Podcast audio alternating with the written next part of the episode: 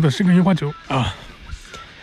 哎，很久都没有用这个背景音乐开场了，真的是很久。我们这个、这个、这个阿森纳孤注一掷鉴赏，应该差不多有从八月份开始吧，八月底开始的，然后现在到十月底了，八九十正好是三个月的时间。是 算是三月吗？八月底到九月底啊，两个月吧，两个月吧，满打满算两个月的时间。哦，两个月的时间的话，中间中间应该有停更过两次，也就是差不多，反正是八期节目嘛，两个月的时间八期节目这个样子。哦，真的是很久了，很久没有用音乐开场了。听到这个音乐，你也知道我们这期节目会聊些什么东西。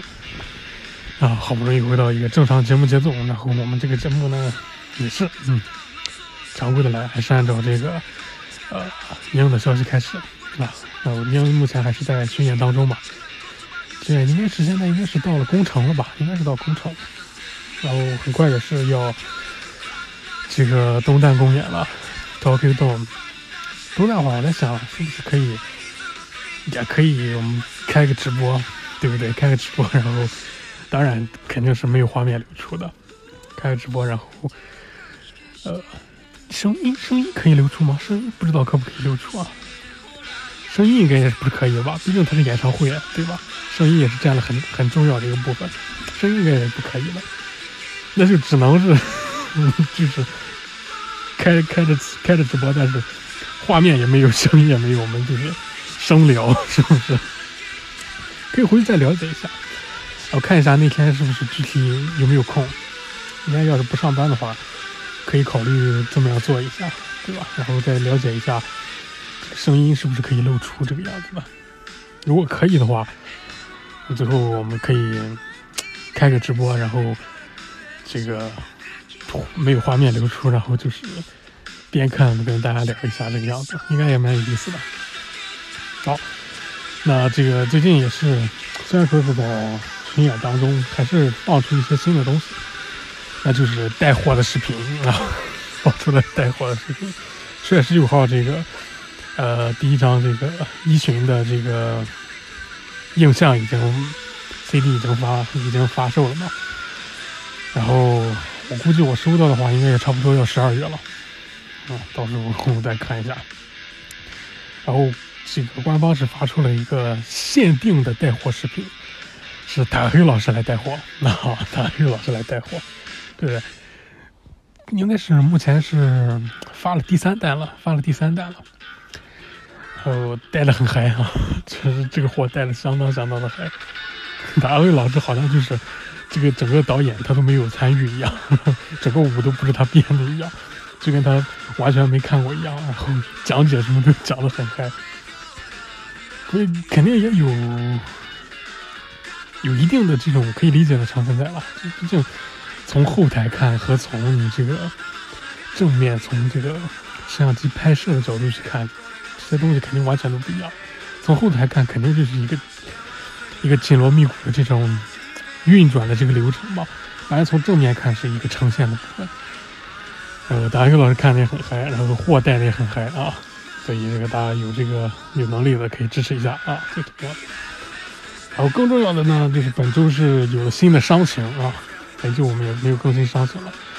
就是浩姐，浩姐在这个回家的途中上楼梯的时候，不小心摔了下来，然后把手给摔断了。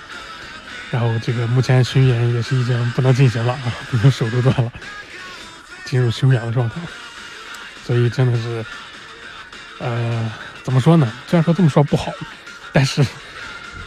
还是很没有同理心的，说说出要说出这句话来，就是浩姐会发生从楼梯上摔下来这些事情，好像让我们觉得，嗯，发生在她身上好像是蛮合理的。这 这毕竟是浩姐也是著名的运动白痴这种的，好像是发生在这种事情发生在她身上，好像有点蛮合理的啊。但是这是很没有同理心的话，但是我们还是 很没有同理心的 说了出来这样子。我讲到这里，还是又想到我们今年年初的时候做去年的一个总结，这个样子时候讲到的一个话题，就是还是要再次拿出来跟大家重申一下，就是请请坐扶梯时站稳扶好，不要来回上下打闹。然后再次重申一遍，像浩姐都多大了？浩姐，浩姐跟我年纪啊差的有点远。差的有点远啊，差的有点远。浩姐是九七嘛？九七年，现在也已经是加二二十六了吧？对吧？二十六左右了。哎，是不是？我这个数，这个数学好像有点问题啊。三二十五嘛？二十五，二十五，二十六的样子了。再从楼梯上摔下来，都直接能把手摔断了。你想想，你这，你这个从。从扶梯上，如果一不小心下来，是不是那个后果？你这，并且你还搭着好几口子人呢，对吧？扶梯上来回那么多人呢。当然，虽然说是从浩姐这边想到这个事情啊，但是浩姐是很正常的，从这个楼梯上摔的啊。人家人家不并不是从扶梯上的，我们只是想到这个事儿说这个事儿，对不对？像我们就像我们 年今年年初说的一样，是吧？你小时候你坐扶梯的时候，你爸妈都告诉你不要这个，不要打闹，老老实实站好，对吧？站稳扶好。那你二十年过后长大了，你觉着你有这个资格在上面跑跑跳跳的吗？我 可以告诉你，如果你是五六岁、十岁的时候你在扶梯上摔了，很可能没什么事，没什么事的可能性是很大的。但你，二十岁、三十岁，你从扶梯上摔下来，就倒了霉了。我跟你说，你真是倒霉了，是吧？你你千万不要小心小看摔倒这个事情。人越大，体重越肯定是越变越大。就是即使你很瘦，你就六十斤，你想想你，呃，二五六岁的时候二十斤、三十斤，差不多十岁左右的话，这个三十斤左右吧。就是很瘦的样子，三十斤左右。你你从楼梯上摔下来，可能没什么事儿，但你这二十六十斤、八十斤的时候，你摔一下，何况你现在大多数人 肯定没有六十斤、八十斤这么瘦，对不对？差不多，一般的这种比较健硕的、健康的男性也差不多有一百斤吧，女性也差不多九十吧，是吧？就就我们都往瘦了说，你你像你这个状态，从扶梯上摔下来。是不是？并且你不要觉得地铁站什么的每天广播什么扶梯上站稳扶好是在逗着你玩什么东西的，尤其是那什么穿着高跟鞋裙子的是吧？什么穿着汉服仙气飘飘的是吧？你在上面你这衣服一卡，说穿个风衣什么的，衣服一卡，该站的富豪就站稳扶好，对吧？你自己想死那是你的问题，但是你不要拉着。整整整扶梯的人给你垫背，对吧？乘坐扶梯，请站稳站稳富豪啊！也是再次根据这个浩姐这个事儿有感而发。虽然说浩姐不是不是坐扶梯啊，浩姐是自己自己的问题啊，走楼梯的时候掉下来的对吧。但是还是有感而发啊，请各位一定一定不要把这个当儿戏，对吧？乘坐扶梯，请站稳扶好。好，那接下来也是看一下这个体育方面消息啊。体育方面的话，本周就看一下世界大赛了，对吧？这个 MLB 季后赛基本上也是进入一个尾声啊。哎，最后的世界大赛的这个对决的人选已经出来了，最后是费城人对决这个太空人啊。太空人又进又进世界大赛，太空人又进去世界大赛。是吧？人类的公理与正义、道德与文明再次面临挑战。这次代表人类的公理与文明的正义的一方是非常人。哎，这下就有意思了。就是太空人作弊之前，二零一九年代表人类的正，那时候还不能算代表人类正义与文明。就是那时候击败太空人的是华盛顿国民啊。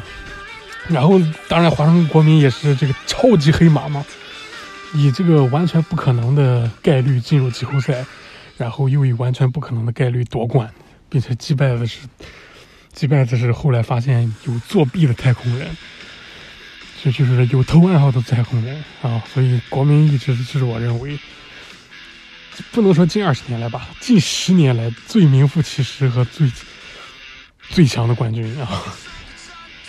然而那支这支国民最最重大一个交易，就是把 Blue Harper。他们的这个当家球星交易到了费城人，然后交易来了这个 Shazer 狮子应该是怎么念吧？我也忘了。好，应应该是这个比较，应该是交易的 Shazer 吧？应该应该是他，应该是他。然后今年，作为当年的国民的一支国民的遗珠，Bruce Harper 终于带领着费城人打进了世界大赛，然后面临着当年把他交易走的。这个国民赢过的太空人，然后再次布拉德代表着人类的公理与正义，然后来迎击太空人啊！看一下最后会有什么结果啊！并且今天是也是杨基是比较可惜了，杨基最后真的是真的是打不了太空人，还是太强了，真的打不了太空人。然后今天是那个被四比零横扫嘛，四比零横扫。然后第四战还是五比零领先的情况下，被太空人给扳了回来，在洋基球场，太太空人真的挡不住。然后杨基就可能这个时代其实认为这个投手群需要补强，然后就把藤浪给签了。啊，之前一直讲到这个藤浪外卡的时候，也有杨基的球探在旁边看嘛，说不定真的就签了。然后明年我们说不定就能看到藤浪大谷的再次对决。哦，这个这个就很有看头，这个相当有看头啊！这个真是球宴级别的看头，藤浪大谷再次对决，在大联盟再次对决，啊，一边一边是面对着胜率无法过半、无法进入季后赛的这个这个这个天使，一边是面临着这个无法突破自己的洋基，对吧？这种对决也是蛮有看头的啊。然后的话，国联这边的话，最后太空人这个非常人是战胜了教师啊，教师这两年大肆不强，金元棒球的代表，啊 终于是打出了成绩。啊，终于是先是外卡赢了这个，哎外外卡是赢了这个大都会吧？对外卡赢了大都会，然后这个半决赛，国联半决赛赢了不可一世的道奇。啊。然后在这个国联决赛时，最终是四比一不敌费城人，呃，算是进步吧。毕竟前几年连这个外卡第一轮都没过嘛，今年确实是很一个很大进步，还赢了道奇。看明年这个 Tatis Junior 回来之后会不会有更好的表现？我觉得往往就是这种超级巨星复出之后，反而这个表现又不好了。让我们看一下啊，明天再看，明天再看。当然，讲到这里，如果你对这个棒球和大联盟什么的不感兴趣的话，你可以看一下布鲁斯·哈伯尔，应该是一八年左右给 ESPN 拍的这个裸体写真啊。为什么这么说呢？钱已经都讲到了这个世界大赛了吧。但如果你真的不感兴趣，那你可以看这个啊。毕竟这个欣赏这种欣赏美是我们人类都共有的这样一个。这样一个心情，对不对？因为哈伯的屁股真的好翘，哈伯的屁股真的好翘。就是我记得是一八年还是一七年左右的时候，有一次那个，应该他还在国民，哎，还是已经到费城了。就是他有一次是被出身球打到，然后两队是板凳清空，他那个出身球就很夸张，知道吧？就是那个投手其实是投歪了。然后那个球从他身后，从往他身后走了，结果因为哈特哈伯的屁股实在太翘了，他屁股实在太翘，然后如果是正常人，那个球应该是不会打到他的，但是哈伯屁股实在太翘，然后那个球就打到了屁股上，然后就出身球，然后双方板凳清空，然后你可以去搜一下这个 ESPN 的这个哈伯为 ESPN 拍的这个裸体写真看一下。啊，哈维屁股真的好翘，嗯，就就是就这样。就。拍裸体写真也是体育界的一个这种比较传统的一个东西了，毕竟是体育本身就是这种展现人体美的东西嘛，所以不光是要从这个比赛当中去欣赏，就是直接的、直接的这种展示也是很常有的。女运动员应该也有啊，女运动员我记得印象中也有啊，类似于拳击啦什么的，不不是健美啊，不是健美，就是这种。网球啦、篮球啦什么，我记得也是有的，就是不是很常见而已。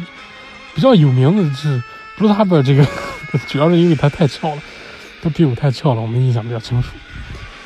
比较比较有名的，我记得是那个呃法国法国的橄榄球国家队，他们每年都会拍一套裸体年历，你知道吧？裸体年历，一到十二月的挂历台历都有，好像是。然后所有人就是全裸的啊，拍一下。当然，当然这个重要部位会挡一下的，但是这个这个高卢雄鸡的这个状态，你还是能够感受出来的。感兴趣的朋友可以去搜一下这个法国橄榄球国家队每年会拍的这个年历啊，裸体年历。据说销量不错啊，据说是销量很不错啊。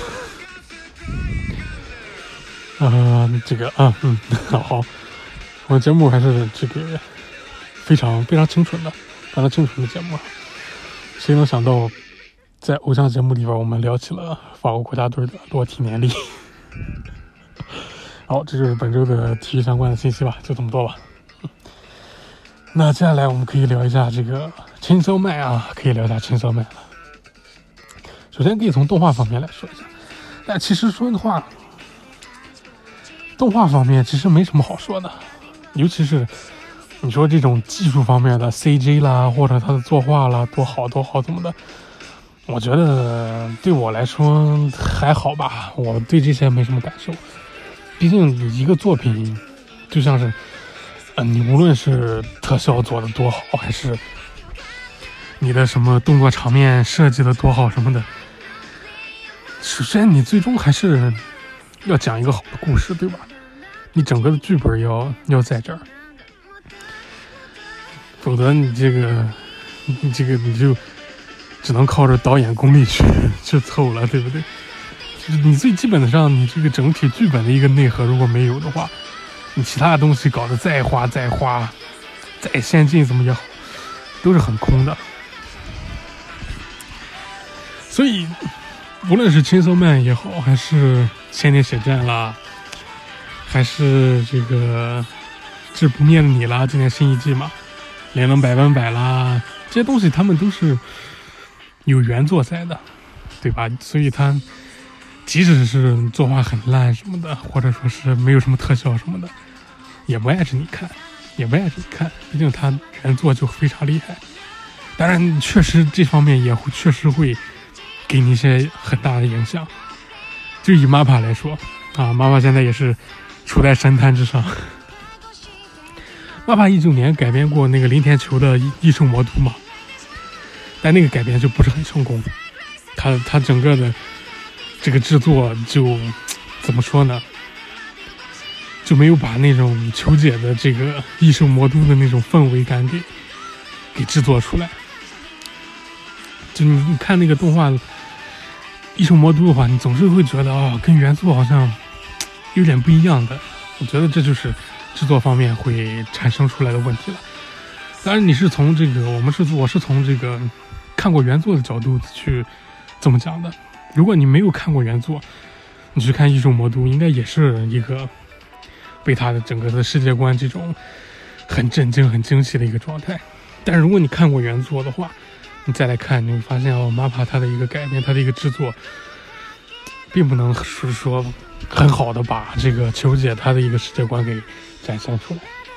所以在看了《轻松慢》之后，我第一反应是啊，如果真的是 MAPA 能把这个对于《轻松慢》的制作还原到《异兽魔都》上，哇，那应该也是会相当相当精彩的。但是毕竟异兽魔都没那么出名了，异兽魔都没那么出名。球姐也很厉害，球姐不比不比藤本树弱的，自从我我很讨厌就是这种文文方面的，你说比较哪个导演好，或者哪个作家好什么东西的。但是如果有时候你不去做这么个比较的话，又又没法去很好的说明一些一些想法什么的。所以真的是求解，今天求他，无论是从创意什么的方面，不比藤本树差的，真的是不比藤本树差。但是无奈啊，这个毕竟作品还是小众了一些，所以真的觉得可惜吧。如果艺术魔都能有这个《Chainsaw Man》的这种制作，应该也是会很棒很棒的。但是毕竟它还是小众一些，所以大家这个感兴趣的可以搜一下，搜一下看看啊。最好是哪怕这个动画，你如果没看过原作的话，你可以先去看它的动画，然后你再去看原作的漫画。然后，球姐还有一部那个现在正在连载《大黑暗》嘛，哦，这部也确实是比《异兽魔都》更狠啊，比《异兽魔都》更狠，可以再去看看这个追一下球姐的《大黑暗》，支持一下，这样子。好，所以所以他这个动画就是这样了，动画就是这样了。你要说他的作画什么的，我对这方面也不是很了解，所以对我来说，他只要是。能把这个故事给拍出来，这个这个动画就就单靠藤本树的剧本在，你这个你这个动画就已经是八分往上飘了啊！你这个作画稍微再好一些，那九分往上、十分封顶都没什么问题，甚至还能再往上突，突破十分封顶也没什么问题，是吧？然后值得一谈的就是他开头的这个 OP 的部分。用了很多电影的这个片段片段致敬嘛，呃，B 站上有了，B 站上有这种整理的。啊，我看的那个，这也是很考验这个一个 UP 主的阅片量这个样子。我看的那个那个 UP 主，竟然没有看出来这个搏击俱乐部的部分啊，估计他也是这个不是很擅长这方面的电影啊。所以你看，这个他这部 OP 里面他用到的电影，有一部那个很小众、很小众的，是那个呃日本的一个恐怖电影，九几年的那部，我忘了导演是谁，叫做《女幽灵》，就是那个电视在这个呃这个这个这个这个和这个和屋里面嘛，合适的房间里面，然后爸爸突然从身后钻出来那个镜头，那个是。女幽灵，那个是女幽灵，然后还有老无所依啦，这个 Take a Killing Tomato 啊，是吧？杀人番茄来袭，然后德州电锯杀人狂，然后还有这个搏击俱乐部、落水狗，然后低俗小说等等等等等，你会发现哦，他他所选的片子全部都是很 B 的片子，都是很 B 很 B 的片子。就我们都会用这个这个词语来形容这个电影。啊，有人会说是什么那个邪典大作什么东西的。哦，你听过我以前的节目的，你就知道我从来不会用邪典这个词，从来不会用邪典这个词，是因为这个邪典它不是一个形容词，它不是一个这种形容的标签，它是一个这个总结性质的标签。邪典这个意思就是邪教经典。是一部片子，你上了之后，它引起了这种影迷邪教般的推崇之后，你才能称它为邪教片、邪典片。但是你，如果你说你这个你要拍一部邪典片啊，拍一部 cut，那是不可能的，是吧？因为 你拍出你拍了，观众不一定会喜欢它，对不对？所以邪典这个词语是一个总结性的词语，所以有很多片子它会是它有邪典。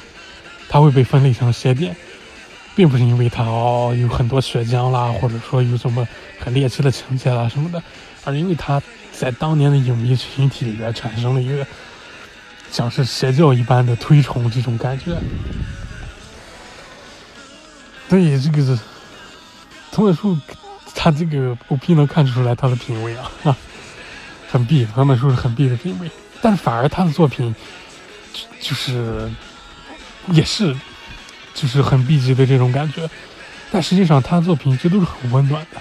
就我读过他这个去年那个蓦然回首也好，千骚曼也好，严选也好，最后你发现他作品都是很温暖、很温暖的，非常非常温暖。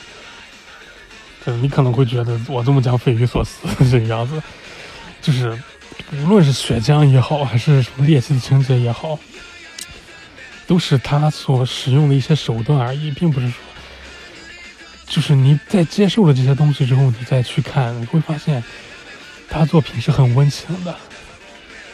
是很平静的，是很很温暖的那种感觉。不就是前提是你要抛开这些东西，就是你要适应这些东西。你在真正的理解这些暴力和这种恐怖的艺术之后，不再把它再以一个这种这个这个局外人的角度去看待它的时候去。单纯的一个猎奇的口味去感受它的时候，你把它当做整个世界的一部分，然后你把它当把自己融入这这个世界之后，你就会发现他的作品真的很温情，很平静的感觉。我觉得这是树它很大的一个特点吧。好啊，简单的说了一下这个陈少麦的感觉，陈少麦。然后，毕竟我们是个音乐节目。最后也是要来说一下目前公布的这几首歌，然后是，毕竟是这个每一个每一集一个不同的 ED 嘛，然后目前我们放映了两集，现在是 OP 是一直是我们现在放的这首 Kickback 嘛，明星选师的，然后张岩大西参与编曲，然后第一期的这个 ED 是 Bundy 的这个 Chains of Blood。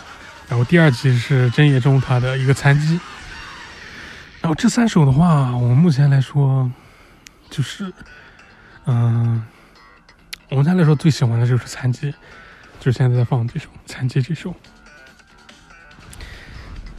就是 Bounty 这首，我听到 Blood 很重，它很重，然后，嗯，怎么说呢？这首 Chains of Blood 就是很典型的一个。这种这个流行音乐人，他想做一首这个金属乐的时候会出现的东西，就就是这样。然后一个很重的瑞风，我们可以再重新来听一下，直接调过来，对吧？开局是一个很重的瑞，噔噔噔噔噔噔噔噔。然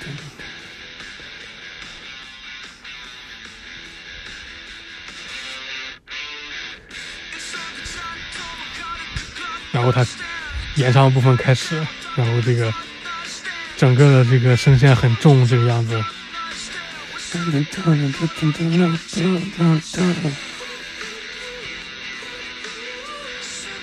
然后停顿一下，来个比较淡的这个过渡，然后开始，然后拉了一个长音，然后开始，然后开始调，就是这种感觉，就是很明显的就是大家。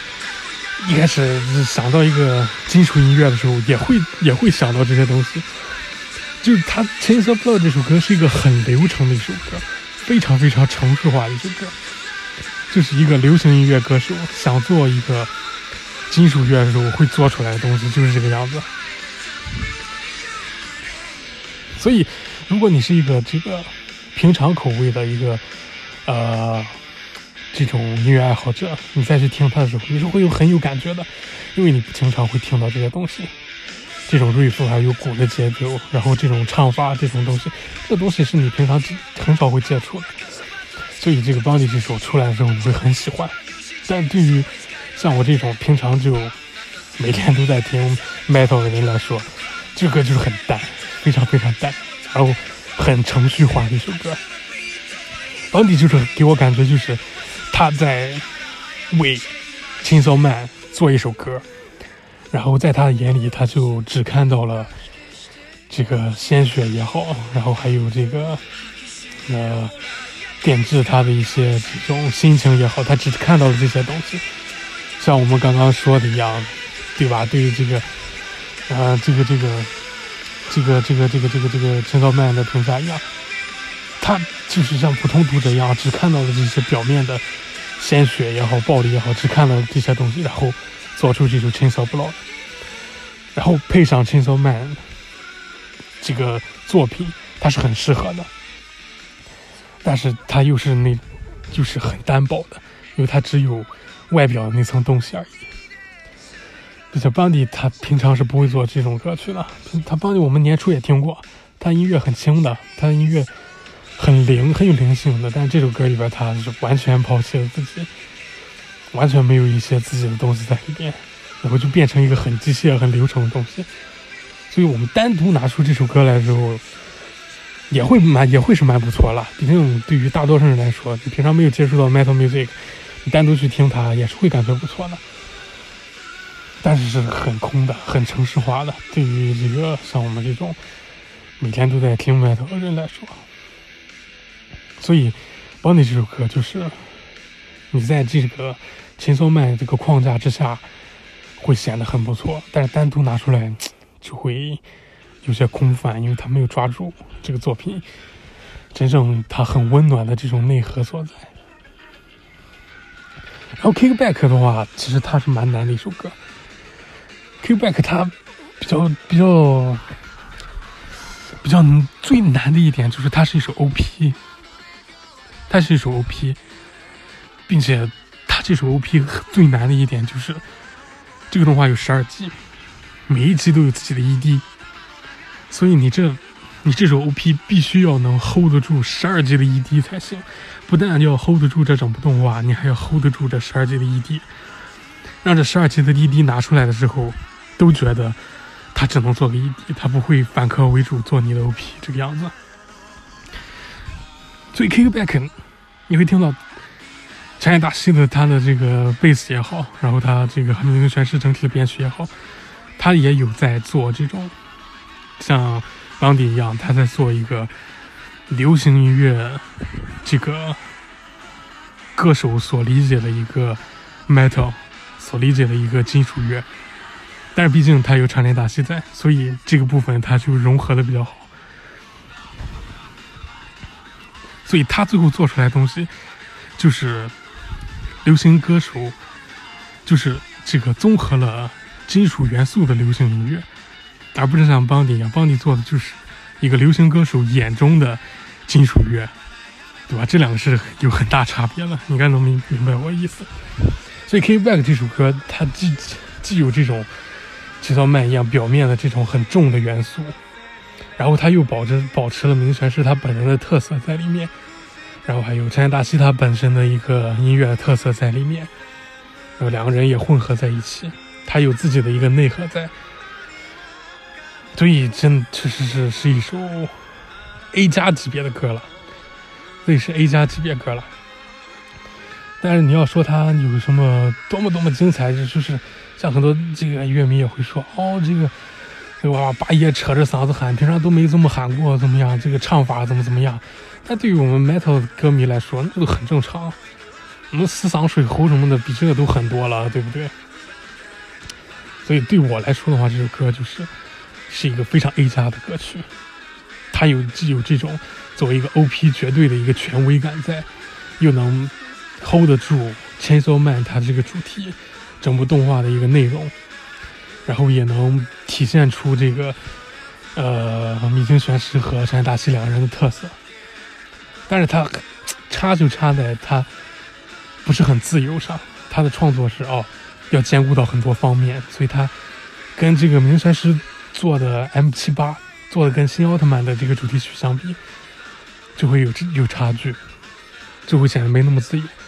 明显是给新奥特曼做主题曲就很自由啊，就完全是按照自己的想法去做的。然后最后的作品也非常适合新奥特曼这部呃这部电影，然后也有很也自己的风格也完全展现出来。